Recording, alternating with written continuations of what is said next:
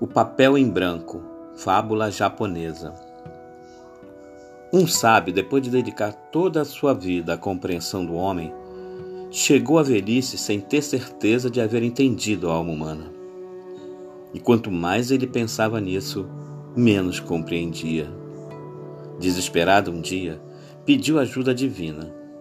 Então, os céus enviaram-lhe uma folha de papel em branco para que mostrasse a várias pessoas. Assim, ele saiu mundo afora, perguntando para toda a gente o que viam naquela folha de papel. Uns diziam ver o céu, outros a guerra, outros ainda o mar.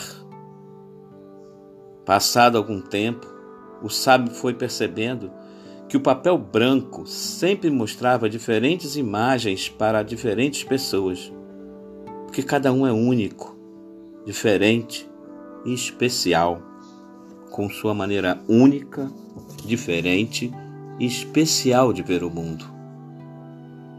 Assim, ele entendeu que não se pode compreender a todos como se fossem iguais e que aceitar essas diferenças é o primeiro passo para a compreensão do homem. Aceite os outros como eles são.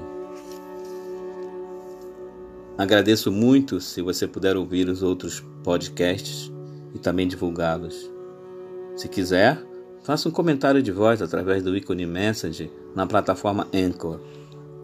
Será um prazer ouvir o que tem a dizer sobre meus podcasts.